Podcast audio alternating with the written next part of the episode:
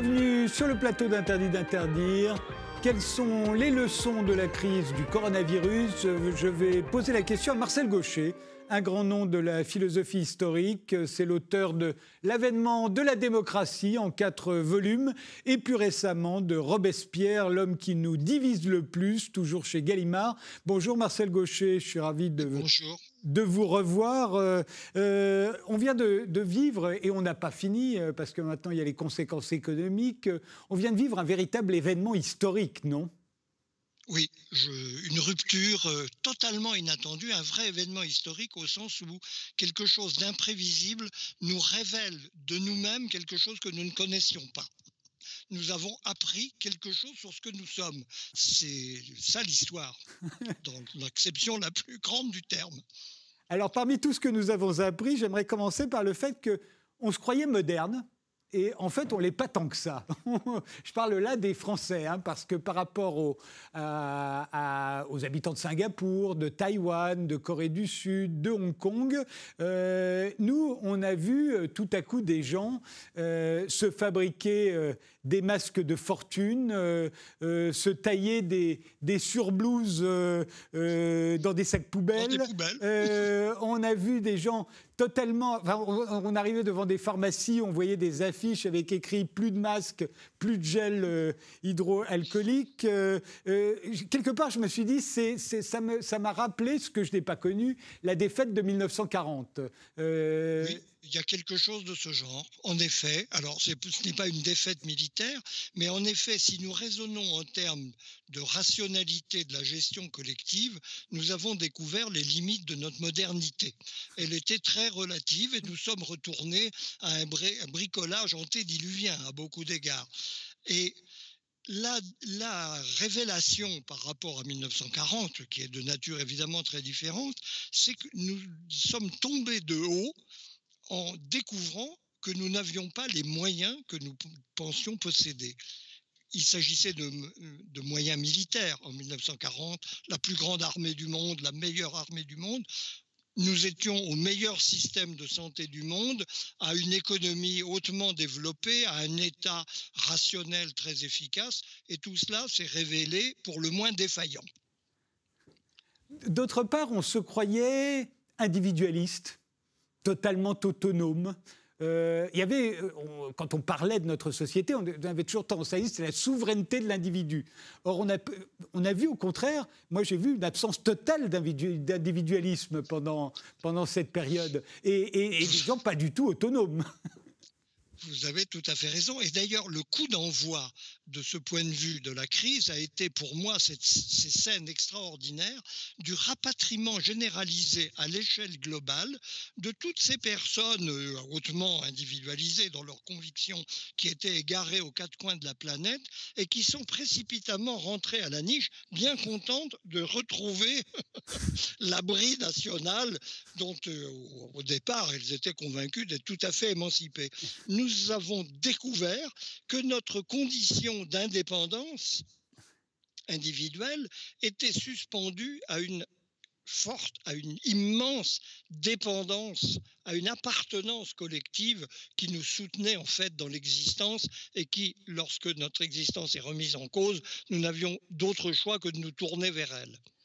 De même, on se croyait rebelle on se croyait indiscipliné, on se croyait, euh, on se croyait, euh, euh, en fait, on se croyait très différent de ce qu'on a montré à partir du moment où le président de la République nous a dit c'est le confinement, puisqu'on n'avait pas de masque, on n'avait pas de gel, on n'avait rien, il fallait se confiner comme il y a un siècle. On s'est confiné et on a obéi. On n'est pas si rebelle que ça. Mais non. Alors là, de ce point de vue, il faut faire une distinction. Nous vivions en effet sur la légende des Gaulois réfractaires que même le président de la République avait cru utile d'entretenir un peu à ses dépens. Et ça reste vrai. Je pense que les Français sont des citoyens réfractaires, c'est-à-dire euh, des citoyens contre les pouvoirs. Euh, le philosophe Alain l'a très bien exprimé en son temps. Mais par ailleurs, ils sont des citoyens très disciplinés.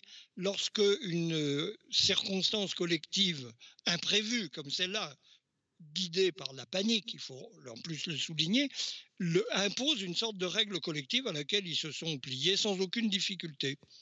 Les deux sont vrais. Ça ne veut pas dire que demain, politiquement, et on va le voir probablement dans la crise sociale qui s'annonce, les mêmes ne se montreront pas très réfractaires aux mesures autoritaires qui leur seront imposées.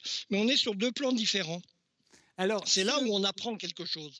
Sur le, sur le plan, euh, au moment de la panique, au moment du confinement, euh, on a quand même connu la dictature, là. On a même connu une dictature qui n'avait jamais osé aller si loin, interdire aux gens de sortir, interdire de se rassembler. On connaissait, hein, enfin par les Français, mais on sait que c'est possible, interdire de sortir de chez soi, et, pas seulement à la France, hein, quasiment la moitié de la population euh, de la planète, c'était quand même de l'inédit. On a vécu une dictature sanitaire, certes, provisoire, évidemment, mais une dictature. Une sorte de dictature, la dictature romaine en fait, où pour un temps, on confie l'essentiel des pouvoirs, ce que les Romains appelaient l'imperium, à un individu désigné pour exercer cette fonction. Le nôtre, il était déjà en place, c'est le président de la République, à qui on accorde en effet une espèce de, de, plein pouvoir dans un ordre limité. Mais il faut tempérer l'observation par la remarque que c'était possible parce que nous gardions une liberté que beaucoup de dictatures ont pour premier souci d'étouffer, qui était la liberté de parler. Et c'est évidemment grâce au réseau numérique, grâce à la capacité d'information dont nous disposons, grâce à la possibilité de continuer à exprimer nos opinions, que cette impossibilité de sortir de chez soi a été acceptée. Elle n'aurait pas pu prendre sans cette condition technique tout à fait nouvelle. Euh, il me semble, je l'ai déjà dit euh, dans cette émission, que l'erreur des, dictateurs du XXe siècle, c'était de s'entourer de militaires et de mettre des militaires à la télévision. Euh, je, pense que les dictateurs du XXIe vont, vont apprendre, vont tirer les leçons du corona et vont mettre des médecins à la télévision. Si vous mettez des médecins à la télévision, ça marche beaucoup mieux. Tout le monde obéit. Ça, ça marche beaucoup mieux quand il s'agit de maladies. Euh, c'est ça qui limite un peu l'opération. Ça sera difficile, sauf peut-être en élargissant le champ du côté de la psychiatrie. On a déjà eu des épisodes de ce genre euh, du côté soviétique il faudra avoir une justification malgré tout. Mais vous avez raison, les militaires veulent nous faire obéir et donc incitent à la désobéissance. Les médecins viennent paternellement pour nous soigner, ou maternellement, on a le choix. mais évidemment, ça passe beaucoup mieux. On veut votre bien, alors que les dictateurs disent on, on vous a assez vu, bande de désobéissants, rentrez dans le rang. Ça, ça ne marche plus, mais on a trouvé une nouvelle formule qui est sans doute en effet promise à un bel avenir. L'impression qu'on pouvait avoir euh, quand on était confiné et qu'on allumait la télévision, c'est qu'au fond, les médias, les grands médias, et la télévision en particulier, étaient très à l'aise dans cette situation euh, proche de la dictature, parce que tout à coup, on avait besoin de la télévision, des médias en général, mais de la télévision en particulier plus que jamais. On y, d'ailleurs, on y étalait les médecins. Il y en avait beaucoup, il y en avait beaucoup. On comptait les morts, euh, ce qu'on ne fait jamais. On ne le fait pas pour les accidents de la route, on ne le fait pas pour le cancer, on ne le fait même pas euh, pour les guerres, en tout cas pas de la même manière. Là, il y avait une comptabilité des morts.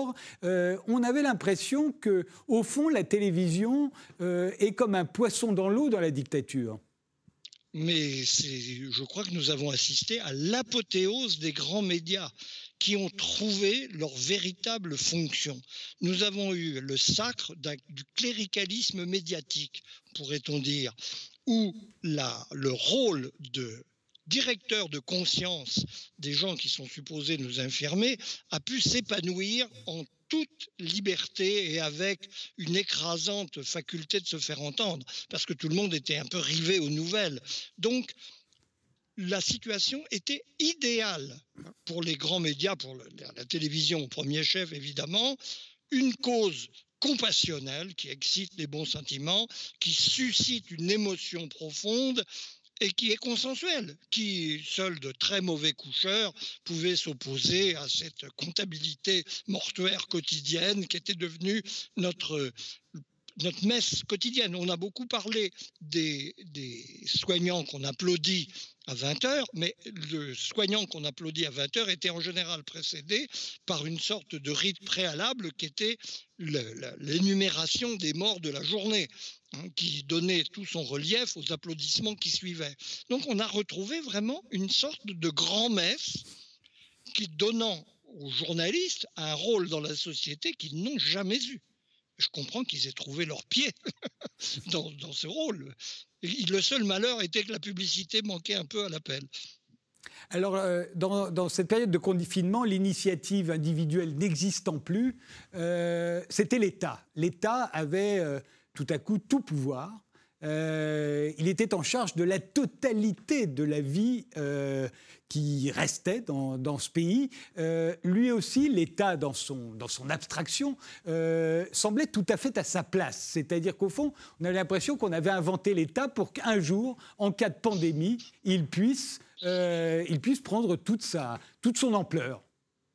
Mais oui, nous vivons sur une vieille idée de l'État qui est de plus en plus fausse. C'est l'État de commandement, l'État en fait d'inspiration militaire, on y revient, vous en parliez tout à l'heure, qui était là pour mettre en ordre la société d'une manière plus ou moins autoritaire. Nous sommes passés dans une époque complètement différente, où l'État est là pour faire vivre la société.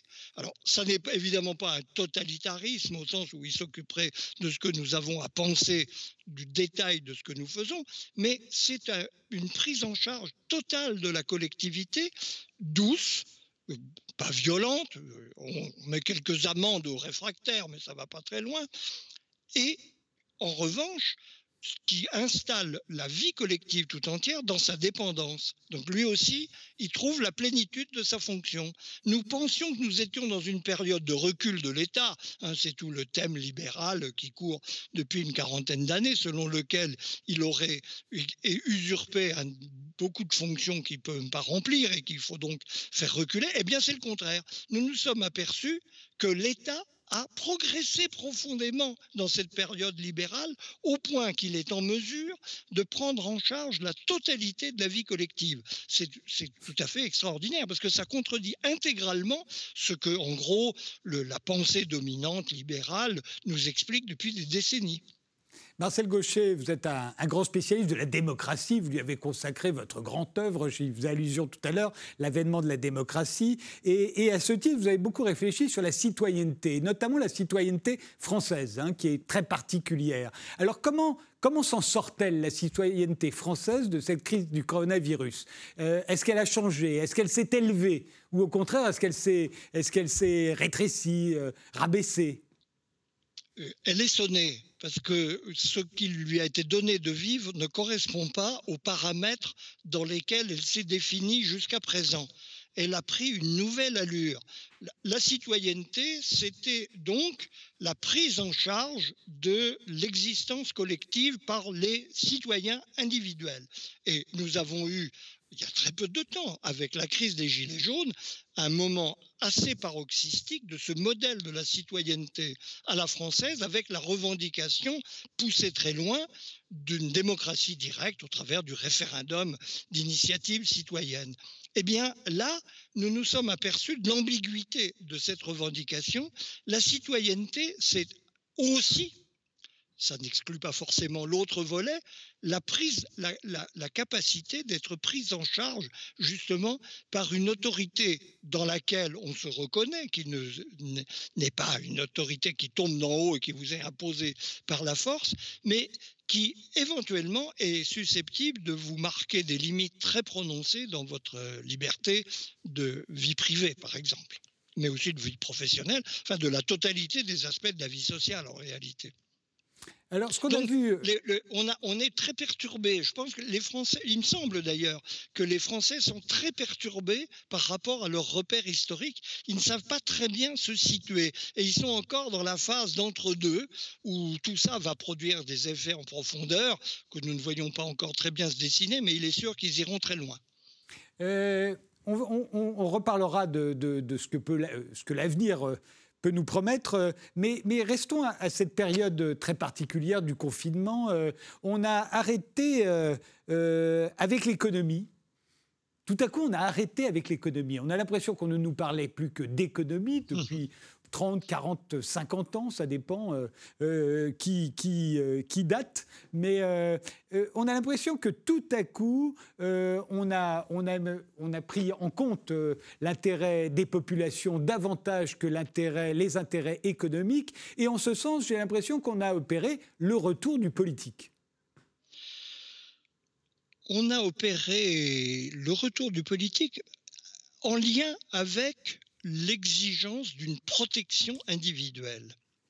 Le modèle économique, vous avez raison, sur lequel nous vivions, supposait que les individus ont pour visée prioritaire la poursuite de leur intérêt, de maximiser leurs avantages, selon les formules euh, des économistes dominants.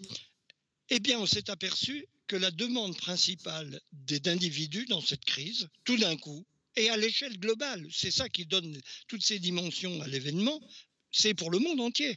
La priorité des individus, c'était la demande d'être protégés dans un monde qui est vécu profondément comme source d'une insécurité très profonde qui va très au-delà, à mon sens, de la santé, même si la santé a fourni à cette demande de sécurité l'occasion de s'exprimer, on a quelque chose de, très qui va très loin, et cette capacité de protection des individus ne peut être fournie que par le politique. Ce n'est pas l'économie qui vous protège. L'économie, au contraire, a créé, me semble-t-il, une sorte d'insécurité existentielle profonde chez les personnes de nos sociétés, y compris les biens, les biens lotis, y compris ceux qui trouvent leur avantage dans les règles du jeu libéral cette insécurité, finalement, les ramène à ce qu'ils étaient supposés avoir quitté, qui est le politique, le politique comme l'appareil de protection de vie individuelle vécue sur le mode d'une profonde insécurité. On avait l'impression qu'on qu'on choyait les intérêts particuliers et que la somme des intérêts particuliers allait contribuer à l'intérêt général. Là, on a l'impression qu'on a fait l'inverse. On a sacrifié les intérêts particuliers au nom de l'intérêt général. Il n'y avait plus que l'intérêt général. Alors oui, bien sûr, mais il faut encore préciser ce qu'était cet intérêt général dans une épidémie, tout le monde peut être atteint. Donc, a priori, c'est une situation idéale pour définir l'intérêt général. Mais il y, avait, il y a quelque chose de plus extraordinaire qui s'est produit, qui est une inversion historique, sans précédent, à ma connaissance. En général, la loi des reins des sociétés humaines, depuis qu'on les connaît, c'est la possibilité de sacrifier le petit nombre pour le bien du grand nombre ça peut prendre des formes relativement bénignes. Ça a pris, avec les guerres du XXe siècle, des formes épouvantables, tragiques, où on a pu sacrifier des générations entières pour le salut de la patrie. Là, nous avons fait l'inverse. Nous avons, et c'est encore une fois, je pense, la première fois dans l'histoire qu'une telle chose se produit, sacrifier le grand nombre tout le monde chez soi est privé d'activités économiques et des libertés de base de circuler, d'avoir une vie sociale normale, au profit du petit nombre des gens qui étaient susceptibles d'être touchés par l'économie. Et ça s'est vérifié de mieux en mieux au fur et à mesure qu'on a pris la mesure du fait que, en fait, euh, l'épidémie touchait des populations particulières, en particulier les populations âgées. Mais la, règle, en fait, qui comptait, c'était pas le fait qu'il y ait spécialement des gens âgés, c'est que ce petit nombre de gens susceptibles d'être touchés par l'épidémie exigeait le maintien hors liberté du grand nombre et nous l'avons accepté. C'est quelque chose qui, encore une fois, est sans équivalent dans l'expérience historique des peuples. Est-ce que, est que, là, on n'a pas été dans le sens de l'égalité, justement? Dieu sait si c'est un vieux, vieille obsession française, hein, l'égalité. Mais là, il semblait euh, tout à coup qu'il y avait une forme d'égalité. Alors vous allez me dire, il y avait des gens qui continuaient d'aller travailler et on a noté et insisté sur le fait que c'était souvent les moins bien payés et les moins diplômés. Euh, et c'était pour la raison simple que c'était des, professions où on ne pouvait pas télétravailler justement et que les autres restaient chez eux. Mais il y avait une forme d'égalité dans le sens où tout le monde était euh, susceptible d'être verbalisé par la police en sortant de chez lui. Et, au fond, on a traité tout le monde de la même manière, là. Il y avait un ça, confinement à l'aveugle, j'ai envie de dire. Oui, oui. Il y avait, alors, il a pris d'ailleurs en France des formes particulières, on va y revenir, mais il y a au départ une situation de base qui est celle d'une épidémie qui frappe à l'aveugle et qui peut toucher n'importe qui. L'épidémie est même s'il faut moduler le jugement parce qu'il y a des gens mieux protégés que d'autres et d'autres plus exposés que d'autres, l'épidémie, par définition, c'est quelque chose qui touche n'importe qui, qui ne fait pas exception des grands, des petits, des riches et des pauvres. Donc, c'est une matrice égalitaire par nature. Et là-dessus, l'égalité a été, a consisté justement à vouloir définir des règles générales, donc égalitaires, hein, la même pour tout le monde. Et en ce sens-là, on avait bien affaire à quelque chose d'égalitaire, qui en France a pris en plus des formes jacobines tout à fait classiques. On a vu revenir notre enracinement historique avec des règles qui s'appliquent uniformément à des situations totalement différentes, avec toutes les absurdités bureaucratiques de cette passion de l'uniformité qui a été mille fois dénoncée et à juste titre, qui faisait que des gens habitant à côté d'une plage déserte ne pouvaient pas s'y promener et qu'on pourchassait avec des hélicoptères des promeneurs isolés dans la montagne au motif de la nécessité du confinement. Ça, c'est l'absurdité française qui est notre note égalitaire particulière. On la connaît par cœur et on s'aperçoit avec satisfaction qu'en dépit de la nouveauté de la situation, nos fondamentaux restent en place. Et est-ce qu'il n'y a pas une sorte de retour du socialisme également, euh, qu'avait enterré, d'après vous, euh, François Hollande. Hein, vous avez écrit, euh, c'est François Hollande qui avait enterré le socialisme en France. Est-ce qu'il n'a pas ressurgi à la faveur de, de ce coronavirus? Tout à coup, l'État redevient protecteur, l'État redevient social, euh, on parle de nationalisation, euh, les gens au chômage sont indemnisés sans que ça pose de problème, alors qu'on était plutôt dans la tendance à vouloir de moins en moins indemniser et surtout que les chômeurs donnent quelque chose en échange, c'était plutôt ça la morale. Là, on revient au socialisme. L'État, tout à coup, euh, c'est l'État-providence, c'est l'État, au secours de la population, mais aussi des entreprises, de tout le monde. Et bientôt, peut-être le retour de la planification. Euh, oui, on ne peut pas l'exclure. Alors, il faut définir ce socialisme. C'est pas celui des fondateurs de la pensée socialiste. C'est pas le socialisme de Saint-Simon à Karl Marx et ses successeurs. C'est, j'oserais dire, un socialisme virtuel. Parce que la particularité absolument inédite, là aussi, de ce socialisme est d'être un socialisme en apesanteur. Il crée euh, temporairement par les possibilités d'une émission monétaire illimitée. On n'a jamais vu ça dans l'histoire. On ne fait pas, on fait du socialisme sans socialiser quoi que ce soit. Non seulement les entreprises privées, parce que qu'est-ce que c'était fondamentalement le socialisme? C'était l'idée que la gestion publique de l'économie permettrait une redistribution plus juste des revenus et un pilotage plus démocratique de l'économie. Ce n'est pas du tout ce socialisme-là qu'on a vu. C'est un socialisme à crédit. Hein, et un crédit d'un genre particulier, parce que c'est un crédit qu'on emprunte à personne, c'est au moyen d'une création monétaire temporaire qu'on réalise un moment socialiste. C'est un socialisme épisodique avec la facture euh, reportée plus tard, mais la facture ne sera pas socialiste. Hein.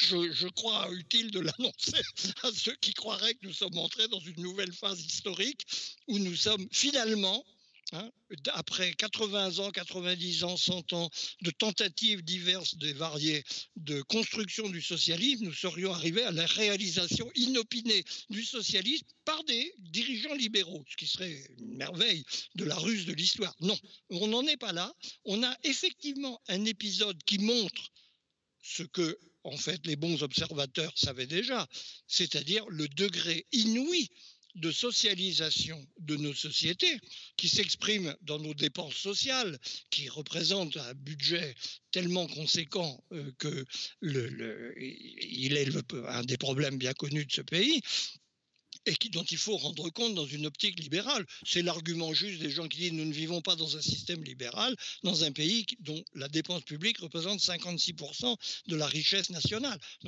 Ceci permet cela. Mais c'est vrai que tout d'un coup, la socialisation a pris le pouvoir par rapport à la libéralisation dominante, mais encore une fois, dans des conditions que, je crois le meilleur terme pour le résumer, sont la virtualité. Hein. C'est un socialisme temporaire et virtuel qui va nous ramener très vite à des règles du jeu très différentes. On fait une pause, Marcel Gaucher, on se retrouve euh, juste après.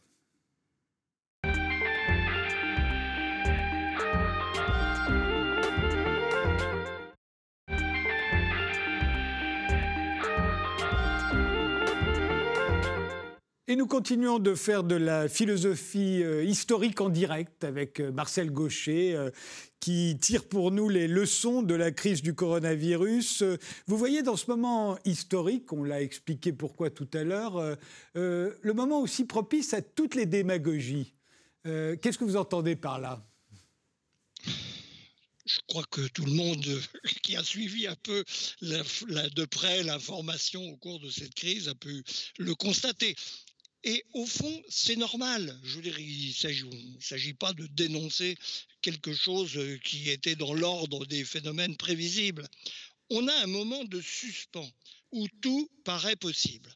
la première de ces démagogies, qui a pris même un tour comique, c'est la démagogie écologique on a arrêté l'économie, eh bien on va continuer à l'arrêter. Surtout ne reprenons pas, ce serait très dommage, alors qu'on est parti là sur de bonnes bases, on continue sur notre lancée.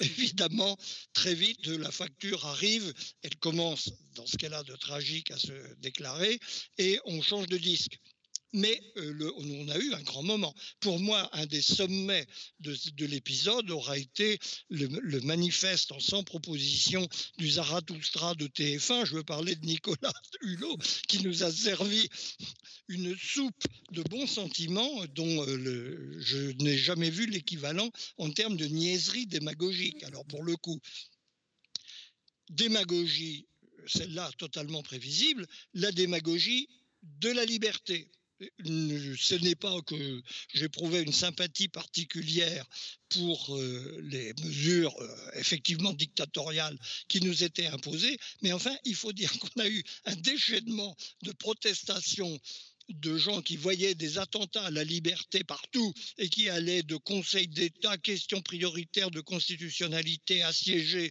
les tribunaux qui étaient un peu absents, il faut le dire, dans tous les sens démagogie de la sécurité. Alors ça, ça s'est manifesté évidemment au moment où il était question de déconfinement.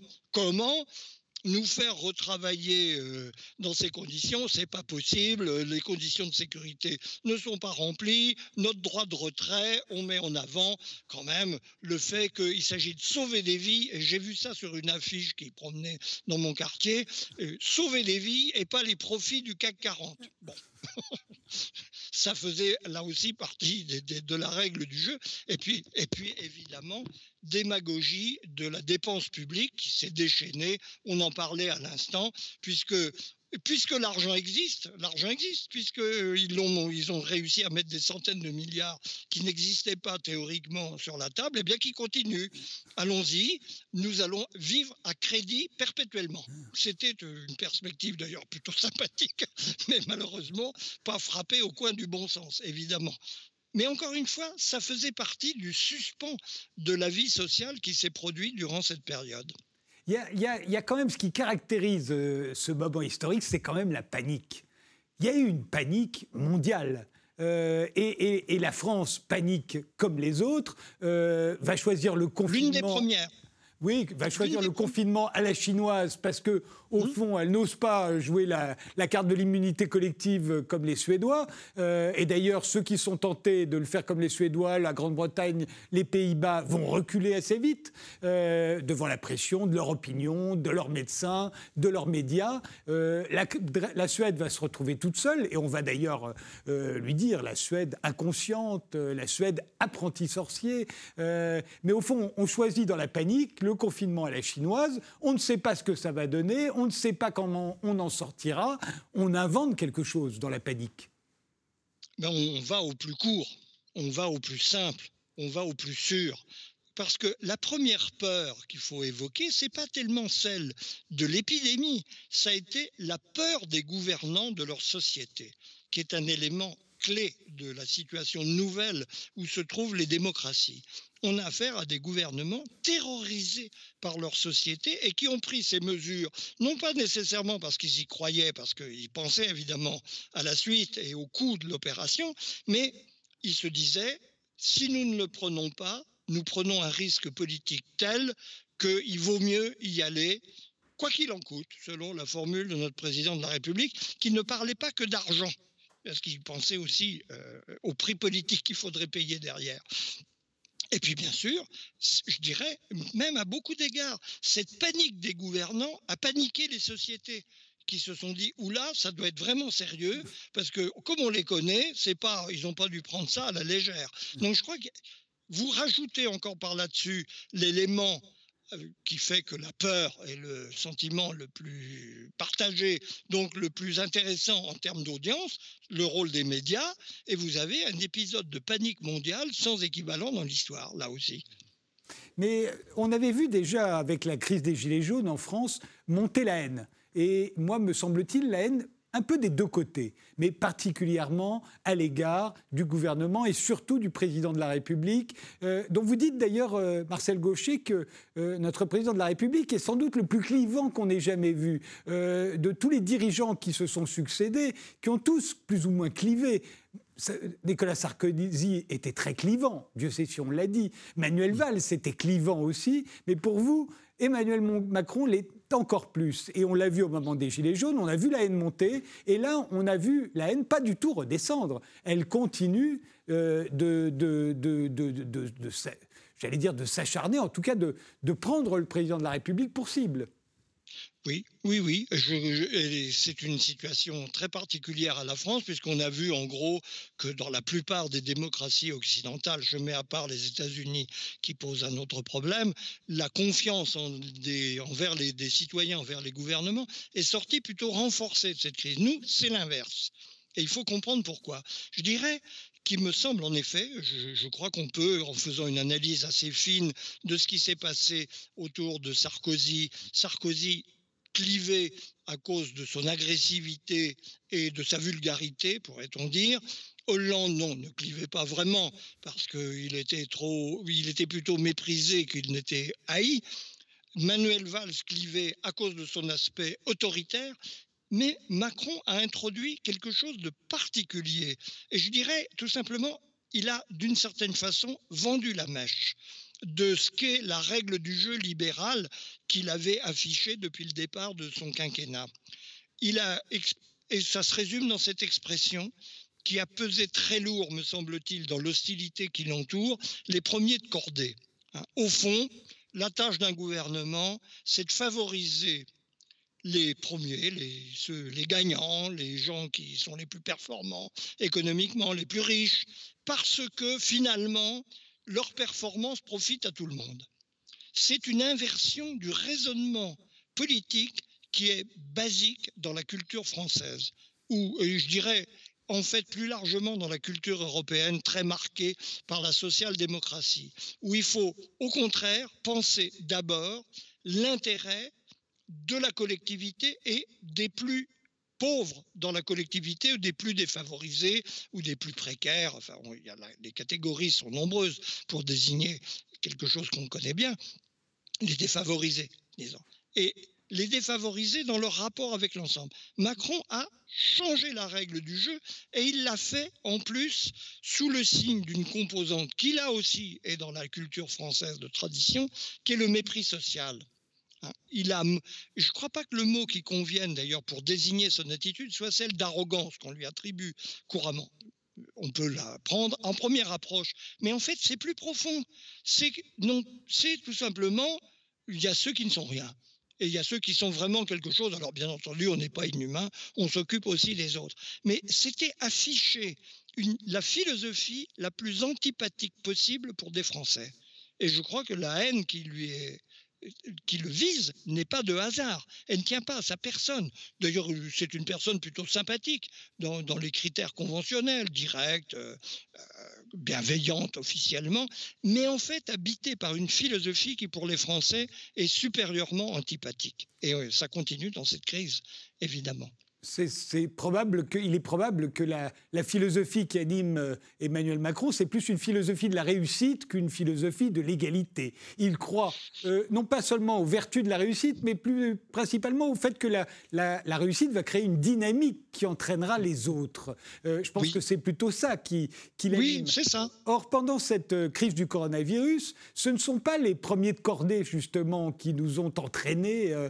c'est pas ceux-là qu'on applaudissait, c'est pas ceux-là sur qui on comptait pour, euh, pour nous sauver, c'était plutôt euh, les médecins, les soignants.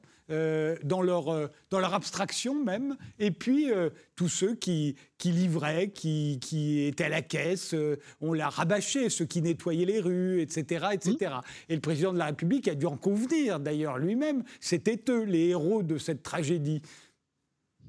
Alors il y a ceux qui font vivre la société, et qui, dans le contexte historique où nous sommes, le contexte libéral pour faire très simple, sont les plus maltraités parce que leurs fonctions sont jugées subalternes. Et puis il y a ceux qui créent la richesse supplémentaire de la société. Et en fait, le clivage qu'on voit se dessiner dans notre société oppose ces deux catégories. Faire vivre la société, qui consiste non seulement à soigner les gens, mais par exemple euh, à les éduquer, c'est des fonctions naturelles qui n'ont pas beaucoup d'intérêt. Et là, elles ont retrouvé, et surtout les fonctions, pour ainsi dire, alimentaires ou vitales, euh, la médecine, ont retrouvé toute leur place. Et de ce point de vue-là, il n'y a pas de démenti plus flagrant à la philosophie macronesque qui consiste à privilégier les créateurs de richesses, de richesses supplémentaires, par rapport à ceux qui ne sont que, au fond, les, organisateurs de la survie collective et qui sont de plus en plus mal considérés dans nos sociétés, qui valorisent uniquement en fait l'invention, l'innovation, la création de valeur pour l'actionnaire. La formule triviale, mais qui dit beaucoup. Avec le déconfinement, euh, euh, vous voyez euh, Marcel Gaucher euh, là aussi euh, deux camps, pour ainsi dire. Ceux qui ont peur pour l'avenir, pour leur avenir, parce que soit ils n'ont plus d'emploi, soit ils ont peur pour leur emploi, soit leur entreprise a fait faillite, soit ils ont, peur pour cette entreprise. Il y a tous les petits commerçants, il y a tous les tenants, les propriétaires de restaurants, le personnel de ces restaurants, des bars, des cafés, des boîtes de nuit. Euh, il y a les artistes qui sont beaucoup manifestés aussi, le théâtre vivant, enfin l'art artistes du mmh. de, de, la scène, parce que là c'est vivant, c'est pas, et, et, ça va poser un problème énorme. Et puis pour vous, il y a aussi un, il y a un autre camp. Il y a ceux bah, qui, dont les revenus sont assurés, c'est les fonctionnaires. Il y, a, il y a ceux euh, dont les entreprises ont pu profiter, parce qu'il y en a eu aussi qui ont profité du coronavirus, pas dans le mauvais sens, pas, ils n'ont pas collaboré avec les Allemands, mais enfin simplement les circonstances ont fait que, que ces entreprises-là euh, ont été favorisées par la crise que, que l'on a connue. Euh, vous, voyez, vous les voyez s'opposer ces camps-là ou simplement ils ne sont pas dans les mêmes préoccupations? Au départ, c'est tout bête. Hein. Ce n'est pas un mouvement politique d'un bord qui s'opposerait à un autre. Mais c'est une fracture considérable dans la vie de nos sociétés compte tenu de ce dont nous parlions tout à l'heure, qui est l'insécurité générale que crée cette société et qui a trouvé dans, la, dans une épidémie une manière de s'exprimer qui en révèle la profondeur. Il y a les gens qui sont dans l'insécurité chronique, en première ligne de ce que la vie économique comporte de risques pour l'emploi, pour les revenus, pour la situation objective dont on bénéficie. Et il y a ceux qui, en dépit de tout, même avec la mondialisation, même avec la concurrence, ont cette chance inouïe dans le monde où nous sommes, au moins de la sécurité de leur emploi et de leurs revenus, qui a été particulièrement en relief dans cette crise. Et pour cela, évidemment, la vision du monde est totalement différente. Non, on n'a pas affaire à quelque chose qui prend une dimension spontanément politique, mais un vrai partage dans la société, dont on observe déjà d'ailleurs qu'il crée des rancœurs très profondes qu'on va retrouver tôt ou tard en politique. Et je pense que de ce point de vue-là, on n'a pas fini avec les sentiments créés par cette crise. Ça n'est pas encore une fois directement politique, ça ne s'exprime pas sur la scène publique de façon directe, mais c'est un fait de mentalité qui va travailler la société française profondément dans les mois qui viennent.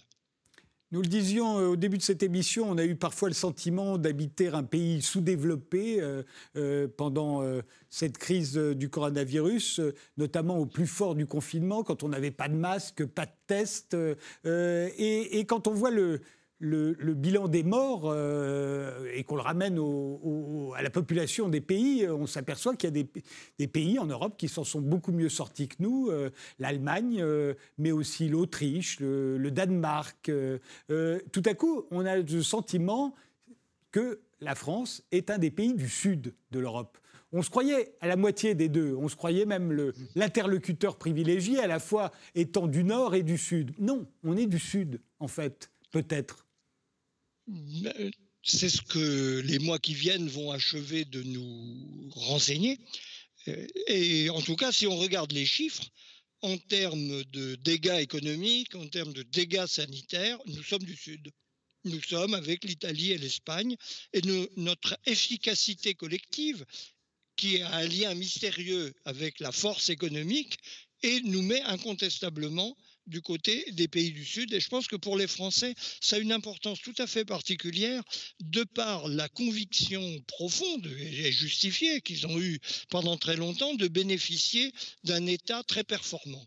Il était pénible, il était autoritaire, il était bureaucratique, mais il marchait. Et il nous rangeait dans la catégorie des puissances qui comptent et qui ont pour elles cette efficacité collective au-delà de l'économie et on s'aperçoit que même celle-là, nous ne l'avons plus. Donc je crois que nous tombons de haut, nous Français, dans cette crise. Et le réveil va être très douloureux. Troisième fossé qui a pu se créer, euh, ou en tout cas se creuser plus exactement, celui entre les jeunes et les vieux. Les jeunes qu'on aurait sacrifiés. Euh, on les aurait sacrifiés au sens où non seulement je dis souvent, on a confiné mon fils de 20 ans comme on a confiné mon père de 92 ans, euh, alors que les risques n'étaient pas exactement les mêmes pour l'un et pour l'autre, mais on les a sacrifiés simplement parce qu'on a mis l'économie à l'arrêt, on s'est endetté pour 20 euh, ans, 30 ans, 50 ans. Euh, ce sont les jeunes qui vont être les sacrifiés de cette mise à l'arrêt de l'économie. et on l'a fait pour les plus âgés, vous le disiez. et puis on l'a vu aussi au moment du déconfinement. Tout à coup, les jeunes sortent enfin euh, à Paris, ils, vont là où ils peuvent. Ils vont sur les berges du canal Saint-Martin. Rien n'est ouvert. Il n'y a pas de parquet jardin. Il n'y a pas de restaurant. Il n'y a pas de bar. Il n'y a pas de boîte. Ils vont là et on envoie la police on envoie la police, on les évacue, on interdit la consommation d'alcool euh, sur, les, sur les berges du canal Saint-Martin. Euh, vous pensez qu'ils vont nous en vouloir? Je dis nous parce qu'on est plus près des plus âgés que, que de ceux qui ont 20 ans, vous et moi. et moi plus encore que vous. Donc, euh, je mesure très bien euh, cette situation, mais ça n'empêche pas d'avoir un jugement impartial sur la crise. Et, l'un de mes grands soucis depuis le départ dans cette crise est la la vérification d'une tendance qui se comprend très bien de nos sociétés à consacrer le gros des ressources et des préoccupations aux plus âgés, avec, il y a une raison politique toute bête, c'est eux qui votent le plus, mais il y a aussi le fait que nos sociétés pensent de moins en moins à leur avenir et à la relève des générations. Et là, pour une génération, cette crise va être va se traduire par des années de galère. Hein. Il va être beaucoup plus difficile d'entrer dans la vie, il va être beaucoup plus difficile de faire des projets dans les mois qui viennent, dans les années qui viennent, peut-être pour longtemps, nous ne le savons pas, en fonction de ce qui s'est passé. Et je crois que s'il y a une réflexion importante qui pourrait démarrer dans cette crise, à l'occasion de cette crise, c'est celle de cette place que nous faisons euh, à la jeunesse. On a vu la fracture se creuser, ça m'a beaucoup frappé au moment de, la polémique sur la réforme des retraites ce qui m'a le plus frappé à ce moment-là, c'est combien la plupart des jeunes euh, avec lesquels je pouvais être en contact regardaient tout ça avec désabusement, dans les cas les plus sympathiques, les plus gentils, ou avec beaucoup d'agressivité, dans le cas de gens euh, un peu motivés, qui trouvaient scandaleux qu'on se tracasse de quelque chose qui ne les concernerait pas, puisque dans 40 ans, quand ils arriveraient à l'âge de la retraite, ils pouvaient à peu près compter sur rien de ce que, dont on se battait pour euh, discuter pour ceux qui allaient immédiatement arriver en, situation de retraite. Eh bien, la crise du coronavirus a confirmé l'élargissement de ce fossé. Là encore, ce sont des phénomènes de mentalité qui n'ont pas de traduction directe dans la vie politique mais ils ont une traduction indirecte très profonde. Et je crois que si nos gouvernants sont décidés, après ce choc et le réveil violent des somnambules que nous étions, qui nous est infligé, s'ils sont décidés à reprendre une direction un peu plus réaliste, ce problème-là devrait être l'une de leurs vraies Alors je sais bien, l'argument classique, on vous dit oui, mais oui, oui, mais bien sûr, mais les, les jeunes seront vieux un jour. C'est pas douteux, c'est même une des rares certitudes sur l'avenir que nous pouvons avoir. Ils seront vieux. Mais dans quelles conditions? Et je crois que là, l'une des choses qui n'a pas été suffisamment prise en compte, y compris dans la manière de traiter concrètement la situation. Mais ça, ça a été un des traits généraux. Ça nous ramène au problème de l'uniformité jacobine dont nous parlions tout à l'heure.